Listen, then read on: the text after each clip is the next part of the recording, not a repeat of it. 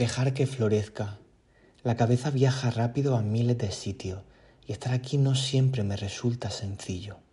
El lejano viento moviendo las hojas de las palmeras me invita a que vuelva. Recuerdo un momento en la noche, en la sierra de Grazalema. La tormenta de verano toca a mi puerta. No hay temor, me siento protegido. Los ojos verdes de la pantera vigilan el acceso. Miles de vueltas después, el atardecer de julio viene para devolverme la esencia, con el esparto susurrando por el viento, mientras mira lejano a la primavera del otro lado. Las semillas de conciencia vuelan sin esfuerzo por los campos de trigo, diente de león como señal de lo expansivo. La arboleda del norte guarda un poco de frío.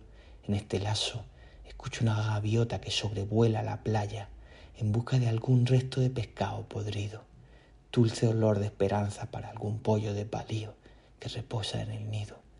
Aire que me trae el canto de un recuerdo, de todo lo maravilloso que puede ser lo simple que guarda este momento. La belleza es un concepto humano.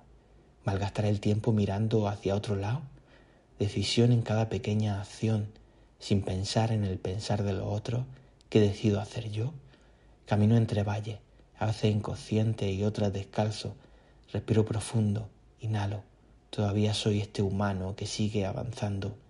Trato de racionalizar para nombrar una situación inherente a la Tierra, aquella que ya estaba presente desde el inicio de esta era.